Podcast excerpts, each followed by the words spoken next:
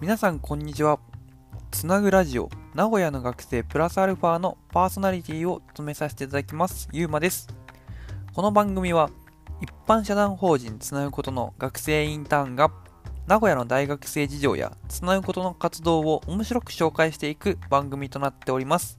ぜひ通勤通学講義中などなど好きな時間に聞いてください。もし面白いなと感じたら友人との話のネタにしていただけたら嬉しいです。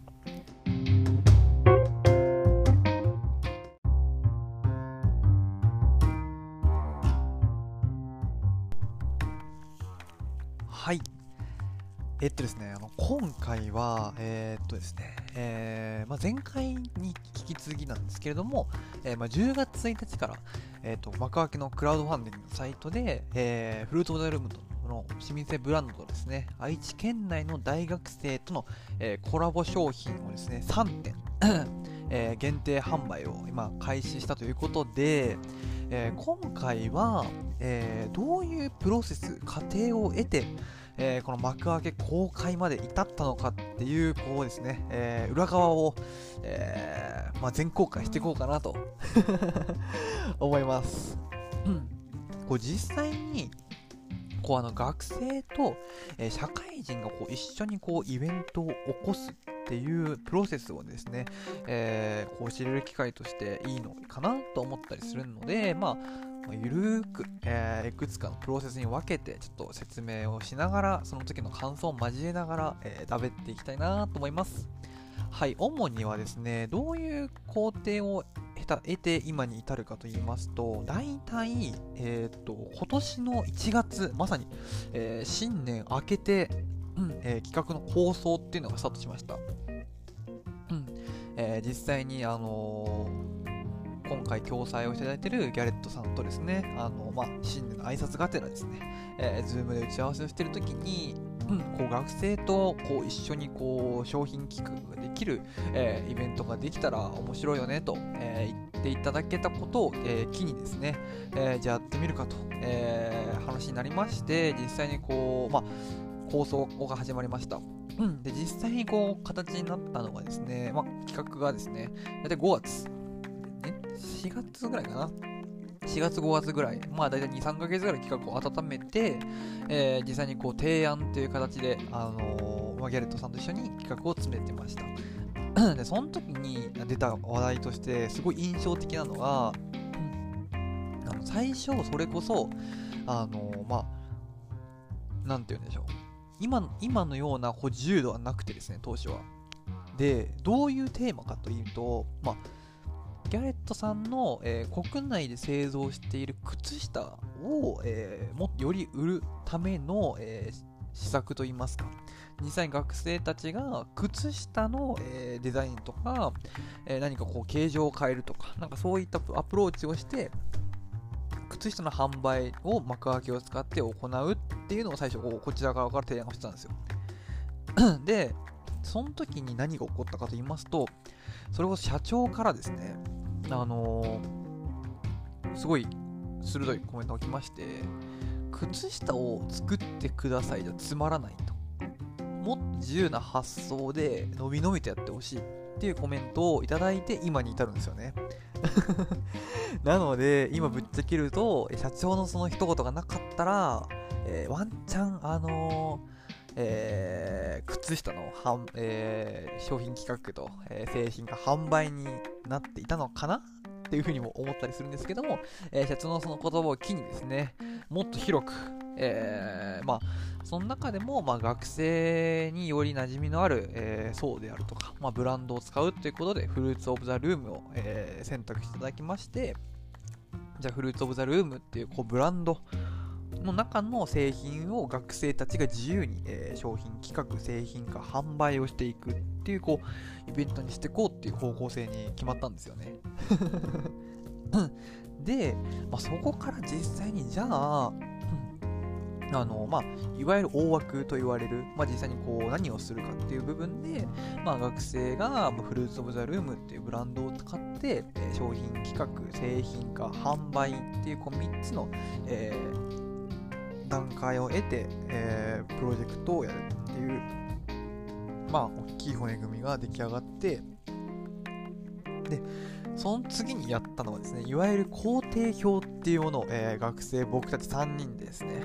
えー、必死に作った記憶があります。すごいぶっちゃけをするとですねあのまあとある金曜日ですよ。午前中にですね、まあ、社会に綿棒を入れた企画会議がありましてまあその時にですね、まあ、コテンパンにやられたわけですよ でもそれ以降ですね、もうお昼の1時ぐらいから夜の10時半ぐらいまでずっとぶっ通しで、あの工程消費りですね、あのー、今後どういうスケジュール感を持ってプロジェクトを進めていくのか、ひたすら詰めて、えー、やっていたなと。やっぱ最初は、やっぱその、自分たちも想像ができない、あのー、ものがやっぱ多くて、実際にその、まあ、商品企画の時に何が障壁になるのかとか、実際にこう幕開けを使う時って何をしたらいいのかとか、もう本当未知数が多かったんですけども、本当一つ一つ、あの細分化して、あの大体タスクとしてはこれがあるんだろうと。で、それは大体、こう、いつまでにやって、担当が誰がやろうと。そういうのをこう全部一つ一つ決めて、えー、なんとかこう、イベントのスケジュールを立てたっていう背景もありましたね。で、実際に、あの、まあ、ギャルツさんと、あの、まあ、その、まあ、どこまでの商品をですね、あの扱うのかとか、もう本当に細かい部分を調整をして、実際にこう、6月の第1週目にキックオフイベントってことで、えー、学生たちを集めて、あの、まあ、今回のイベントの趣旨であるとか、うんまあ、実際に商品企画とは何ぞやと、そういうところをこうあのインプットワークをして、じゃあ実際に後半は、えー、班の子たちと一緒にですね、コンセプトから、あのー、商品を決めていくっていうこう作業が始まって、だいたい1ヶ月ぐらいの期間を得て、あのまあ、企画書の完成、まあ、いわゆるこう商品、まあ、ラフ画と言われるところから、えー、までをこう完成をさせました。で、そこからだいたい1ヶ月ぐらいで、あの、まあ、製品化と言われる、実際にこう自分たちが思い描いたものを、まあ、サンプルとして、えー、上げて、うん。まあ、ギャップがないかという部分をこう見てはいたんですけれども、まあ、その中でやっぱ一番大きかったのが、あの、まあ、それこそあのペアルックあのさりげないお揃いのパーカーを作っているチームがあってそこがやっぱりこうサンプルを2回も修正したんですよねで、まあ、その理由もすごい面白くて、やっぱこう僕たちもやっぱ実際にやってみて思ったんですけれども、刺繍を同系色であの選択をして、こう高級感を出そうと。えー、まあ、色の調整も頑張っていたんですけど、実際にこう上がってみるとですね、あのちょっと若干色味が違ったりとか、想像してたのと、ラフとちょっと違うものが上がってきたりもしてて、あー、なんか、あの実際にこのラフからこう製品化に移るっていうこのプロセスの中でもすごい大変な部分しっかりですねあの想像通りに上がらないこともあるんだなという経験ができて、えー、すごいまたそれはそれでまあ面白かったんですけれども、うん、でまあそこからだいたい8月の下旬で、まあ、製品化っていうのができましたと。で、そこから学生は何をやっているかと言いますと、まあ、いわゆる反則、えー、実際に幕開けっていうサイトに自分たちの作った思いであるとか、製品の紹介であるとか、自分たちのチームの紹介を、えー、文で伝えなきゃいけないので、じゃあどうやって、えー、見てくれている人たちに自分たちのプロジェクトを理解してもらって、応援購入をしてもらえるのかっていうのを、まあ、大体1ヶ月ちょっと、え詰めて、えそこからクラファンの基地作成にこう取り掛かって、え実際に9月、え上旬までにこう全て近所をですね写真撮影から全部行ってもらってまあ上げてもらったと。でまたそこからがすごい、まあ、大変な部分なんですけどもまあ実際に運営サイドで大体2週間弱にわたってですね、えー、こう公開の作業をやっていくという。まだこう細かい修正しかりですね。あの著作権のとこであるとか、えー、誤字脱字であるとか、えー、文の構成、まあ、写真であるとかそういうのを全てチェックしてなんとかですねあの今ぶっちゃけると10月1日の21日にプロジェクトを公開したんですけれどもプロジェクトの最終審査が通ったのがなんと10月1日の午後6時だったんですよ。公開の3時間前にあの公開してもいいよとあの最終審査をやっと通ったとえそういう背景もありで、え今に至るような ものになるのかなと思います。はい。えー、今回はですね、あの、実際にこのプロジェクト発足から、この幕開けの公開までの、えー、ちょっとした裏話を、えー、混ぜながら、えご紹介をしていきました。うん。まあ、本当にこうやってみるとやっぱり面白い部分はあるんですけれども、まあ、その中ではですねあの僕たち運営サイドも、まあ、苦しい思いをした経験もありますし、まあ、でもその中から見えたものもあるなと。で本当にその実際にこう学生たちが商品企画をして販売をするっていうプロセスにおいてやっぱその学生たちはどこを重視するのかとか、まあ、どこでつまずくのかとかもやっぱこう浮き彫りになったなっていう部分もあって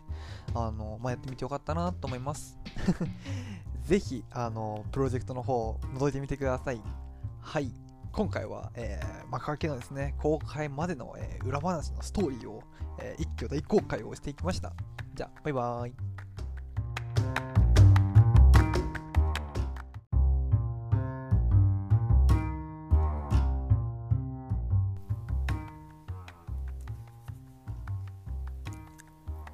私たち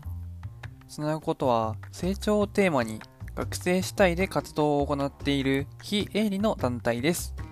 自分の成長、チームの成長、地域の成長などなど多面的な視点で成長を捉え、体験提供業として主に学生と企業をつなぐイベントの企画、運営を行っております。詳しくはラジオのプロフィール欄や各種 SNS、Twitter、Instagram をチェックしてみてください。じゃあ、バイバーイ。